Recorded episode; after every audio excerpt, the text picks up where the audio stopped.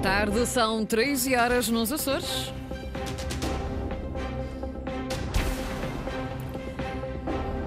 Vamos conhecer os títulos desta edição.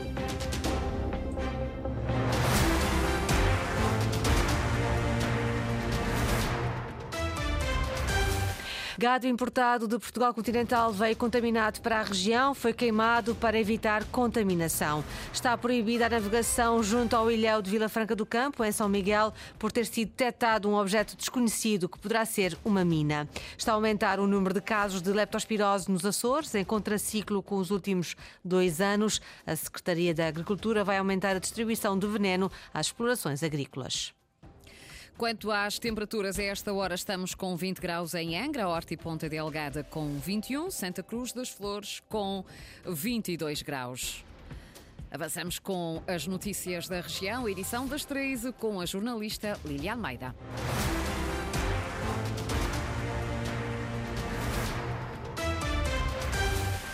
Gado contaminado de Portugal continental veio contaminado para a região. A notícia vem hoje no Diário dos Açores. No final de setembro, com destino ao pico, chegou um contentor com animais, alguns contaminados com a doença hemorrágica episótica, conhecida como a doença de língua azul. Os animais acabaram por ser queimados, evitando assim a contaminação. Sandra Pimenta. A história vem contada na edição de hoje do Diário dos Açores e revela que no final de setembro um contentor de gado contaminado com a doença hemorrágica episótica, mais conhecida como a doença da língua azul, viajou do continente português com destino à Ilha do Pico. A situação tomou proporções ainda mais graves, uma vez que a viagem aconteceu com a autorização das entidades veterinárias açorianas e alegadamente sem que a quarentena obrigatória tivesse sido feita antes do embarque. Jorge Rita, presidente da Federação Agrícola dos Açores, admite que assim que soube dos factos, tomou a única decisão possível. O que sei é que os animais vieram, comunicaram-me, não dos serviços oficiais, mas de alguém que teve esse conhecimento, que estes animais estavam a vir do continente para cá. Isto é uma, é uma situação inaceitável. E a minha posição como Presidente da Federação foi drástica. Animais abatidos, ponto final, nem há discussão possível. Portanto, 10 animais foram abatidos. Eram 4 que deram resultado positivo e os 6 que estavam coabitando. O Presidente da Lavoura Açoriana questiona como é que uma situação como esta ainda acontece e mesmo sem querer apontar o dedo, acusa os responsáveis da Secretaria da Agricultura de negligência. Estou convencido que os animais por si só não podiam vir. Aqui requer uma série requisitos obrigatórios da parte dos serviços oficiais, da DGAV e da Direção-Geral Veterinária e todos os procedimentos normais, desde os despistos de animais, do sangue, esses mesmos animais têm que fazer quarentenas, há uma série de procedimentos que deviam ter sido feitos que não foram. Quem é o verdadeiro culpado de toda a situação? Não veio apontar ninguém. Que houve negligência da parte dos serviços oficiais na área da Secretaria Regional da Agricultura e se calhar e não só. Esta situação é lamentável que tenha acontecido e esperamos que sirva de exemplo para não acontecer. As críticas, mas também as preocupações do presidente da Federação Agrícola dos Açores. Na reação a esta notícia, o secretário regional da Agricultura, António Ventura, garante que os animais estavam a fazer quarentena e com proibição de circulação e que, apesar de terem sido abatidos os 10 animais, apenas um estava infectado. Na sequência deste episódio, o secretário da Agricultura, António Ventura, diz que a importação de animais vivos que não sejam de companhia está agora proibida nas nove ilhas. Há uma doença animal que é hemorrágica episótica que não é transmissível aos humanos e, portanto, não é nenhuma zoonose, é sim transmissível entre animais e, portanto, causa morbilidade, ou seja, causa uma perda de rendimento ao produtor e que existe em toda a Europa e foi detectado num animal entre 10 importados do continente e nós o que eh, de imediato fizemos foi abater os 10 o que estava positivo e os nove coabitantes. E proibimos a importação de animais vivos, exceto animais de companhia, de todos os Estados-membros da Europa, do, do continente português e também de países terceiros. Ou seja, o, importa dizer que os animais já estavam em quarentena e com proibição de circulação. E, portanto, nós neste momento continuamos com um estatuto sanitário invejável, exemplar, para todo o território continental e toda a Europa. Os 10 animais foram então abatidos. A importação de animais vivos que não sejam de companhia está agora proibida nas nove ilhas. Na sequência deste episódio, o objetivo é manter a região no mapa europeu como uma zona livre e com um estatuto exemplar de venda de animais para outras regiões. Está proibida a navegação junto ao ilhéu de Vila Franca do Campo, em São Miguel. Foi detectado um objeto desconhecido que poderá ser uma mina na proximidade do cais acostável do ilhéu. Por essa razão, o capitão do Porto de Ponta Delgada, Rafael da Silva, decidiu interditar toda a navegação entre o Ilhéu e a costa de São Miguel. Muito perto do Ilhéu de Vila Franca do Campo, já quase a chegar ao cais acostado, eh, a uma profundidade de cerca de 3 metros, foi detectado um objeto eh, ferroso, eh, esférico e com alguma dimensão e que poderá ser uma mina não há certezas, nós estamos eh, neste momento em colaboração com a Marinha Portuguesa e com a Polícia Marítima a fazer uh, diligências no sentido de avaliar e de reconhecer este referido objeto para termos a certeza de que tipo de objeto se trata. Por razões de precaução, de forma a garantir a segurança das pessoas, segurança da, das atividades que em torno do Ilhéu mais ou menos se desenvolvem, que sabemos que é uma zona eh, muito frequentada por operadores marítimo-turísticos, por embarcações de recreio, e não há que descurar também a prática da, da pesca. A zona eh, em torno do Ilhéu de Vila Franca do Campo, como disse, por razões de precaução, foi eh, interdita à navegação. Rafael da Silva, capitão do Porto de Ponte Delgada, esta manhã foram feitos mergulhos, mas ainda inconclusivos. Foram recolhidas amostras, novas imagens para perceber melhor a situação. Enquanto isso, mantém-se proibida a navegação junto ao ilhéu de Vila Franca, em São Miguel. Está a aumentar o número de casos de leptospirose nos Açores em contraciclo com os últimos dois anos. De janeiro a agosto foram já registados 25 casos, quase tantos como em 2021 e 2022 juntos. Em resposta a um requerimento do Partido Socialista, o Governo Regional revela que até final deste ano serão realizadas quatro ações de sensibilização. Linda Luz. Nos primeiros oito meses do ano registaram-se 25 casos de leptospirose no arquipélago. O número quase ultrapassa 2021 e 2022 juntos. Foram registados 11 casos em 2021 e 16 em 2022. Em 2020 foram 29. O número de pessoas internadas também aumentou este ano.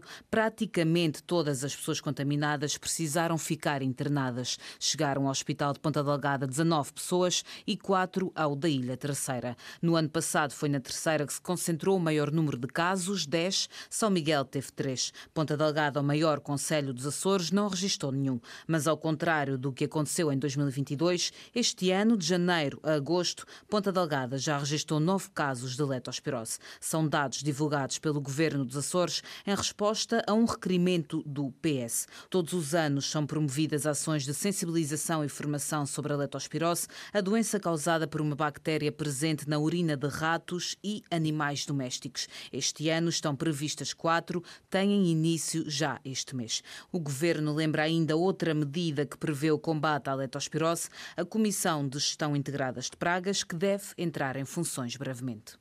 O secretário regional da Agricultura já reagiu a estes números, diz que o governo dos Açores vai aumentar a disponibilidade de rodenticida, um veneno exterminador de ratos e roedores, os principais causadores da leptospirose. No entanto, António Ventura lembra que há um plano de desratização que os agricultores devem executar. Os agricultores são obrigados a cumprir um plano de desratização. Eles têm planos de desratização das suas explorações. Uh, e, portanto, nesse, nesse, nesse sentido, obviamente o que vamos fazer é aumentar a disponibilidade de rodonticida. Temos feito vários cursos, aumentado os cursos relativamente a essa temática, tem havido cursos exclusivamente de combate aos ratos nas explorações. Os agricultores têm aderido e, portanto, há aqui. E sabem as regras de combate à leptospirose? E sabem, e sabem as regras, obviamente que sim. Uh, não é um tema novo, é um tema é um tema antigo e, portanto, há aqui uma responsabilidade de todos. Obviamente podemos melhorar a eficácia e é isso que estamos a estudar. António Ventura, questionado pelo jornalista Francisco Faria sobre o aumento do número de casos de leptospirose na região, de janeiro a agosto foram registados 25 casos, 23 tiveram de ser internados. Já tem calendário até final deste ano. A Atlantic Line prevê adjudicar a construção dos novos navios elétricos que vão operar no Triângulo. Informação adiantada na apresentação do balanço da operação da empresa de janeiro a setembro a empresa de transporte marítimo Interilhas registrou um aumento de 12% em comparação com o ano anterior.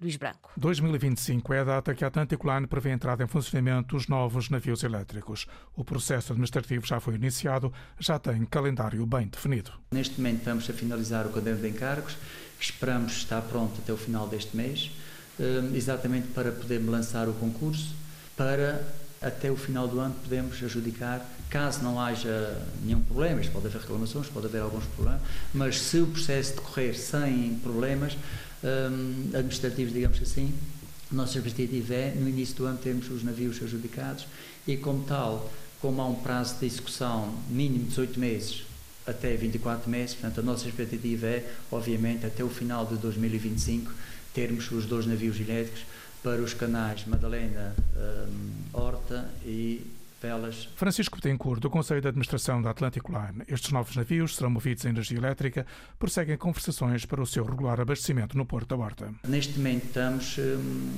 só à espera da potência certa. Uh, já temos uma estimativa, mas, portanto, uh, como isto vai desenvolvendo o caderno de encargos, também vem salvando os outros dados. E, portanto, tendo a potência certa, já está prevista a reunião entre as três partes, portanto, nós, a Portos Açores e a Eletricidade dos Açores, para, um, para essa reunião e começar a perceber o que é que é preciso fazer em termos de investimentos, acaso sejam necessários. O Conselho de Administração falava no decorrer de uma apresentação do balanço comercial da empresa no presente ano. Relatou um crescimento global de 12,4% em 2023 em relação a 2022, um ano em que cresceu mais de 20%. Para o ano, a Atlantic Line irá fazer novos ajustes na gestão de venda de bilhetes e carga, prevê a continuação do clima social com diferentes sindicatos e irá fazer melhorias no serviço prestado ao transporte de doentes e de passageiros da SATA. Lei do Mar, recentemente aprovada na Assembleia da República em debate esta manhã no Parlamento Regional. O tema foi trazido à discussão por Paulo Estevão, líder da bancada parlamentar do PPM, Francisco Faria. As competências da autonomia foram coartadas num ataque sem histórico. É desta forma que o PPM vê a legislação nacional que altera a gestão do ordenamento do espaço marítimo e culpa o PS pela abstenção dos seus deputados na Assembleia da República eleitos pelos Açores e diz que António Costa esquece também conceitos como gestão partilhada e o estatuto político-administrativo da região. O legislador ordinário não pode alterar os estatutos político-administrativos, mas é precisamente isto que está a ser feito pelo Governo Socialista da República. Paulo Estevão lembra também que, a partir de agora, sobre o mar, há iniciativas que carecem da aprovação da República e pouco interessa o que pensa a Assembleia dos Açores. O Governo da República deu como exclusivo aquilo que já era exclusivo e o que era partilhado passou a ser exclusivo do Governo da República. O presidente do governo regional, João Manuel Bolieiro, também lamenta a desconsideração pela autonomia validada pela abstenção dos parlamentares socialistas eleitos pelos Açores e manifestamos esta discordância e apontamos um conjunto de propostas de alteração que valorizassem, desde logo, como bem referi na sua interpelação, o articulado do Estatuto Político-Administrativo da Região Autónoma dos Açores, designadamente com as referências aos artigos 8, 22 e 23, que é uma lei superior e que estava a ser e está a ser violada com aquela proposta de lei. Pedro Neves, do PAN, também não gostou da postura socialista na República. O CDS pede união na defesa da autonomia. A Iniciativa Liberal defende que a gestão deve ser partilhada e lembra a ausência de elogios a quem votou contra a proposta de António Costa. António Lima, do BE, faz questão de recordar que o ataque à autonomia começou bem mais cedo. E era a Ministra do Mar, Associação Cristas, altura da Lei de Bases do Mar. Vasco Cordeiro lamenta o rol de críticas e lembra que a partir de agora Vasco Cordeiro lamentou o rol de críticas no plenário e lembra que a partir de agora é possível melhorar a legislação em prol da autonomia. E é por isso que é urgente aproveitar esta oportunidade desta lei para tentar melhorar aquilo que é possível melhorar. A interpelação do PPM sobre a legislação da República que regula o mar dos Açores a marcar os trabalhos no Parlamento Regional. O líder parlamentar do PSD, João Bruto da Costa, foi uma das vozes mais críticas em relação à abstenção do PS na Assembleia da República sob a votação da Lei do Mar. O deputado social-democrata acusa o líder do PS, Vasco Cordeiro, de estar a enganar os açorianos. E não podemos continuar a ter um Partido Socialista liderado pelo deputado Vasco Cordeiro, que nos Açores vem para aqui gritar a favor do, da autonomia, contra uma lei extemporânea, contra uma injustificada intenção do Governo da República plasmada numa lei do mar, que ia ter o descaramento, o descaramento de vir dizer que ludibriou este Parlamento, que enganou os açorianos e que foi falso perante a defesa da autonomia. Líder parlamentar do PSD, João Bruto da Costa, uma das vozes mais críticas em relação à abstenção do PS na Assembleia da República sobre a votação da Lei do Mar, que esteve em discussão esta manhã na Assembleia Regional. Foram as notícias das três com a jornalista Lília Almeida. Notícias em permanência em acores.rtp.pt e também no Facebook da Antena 1 Açores.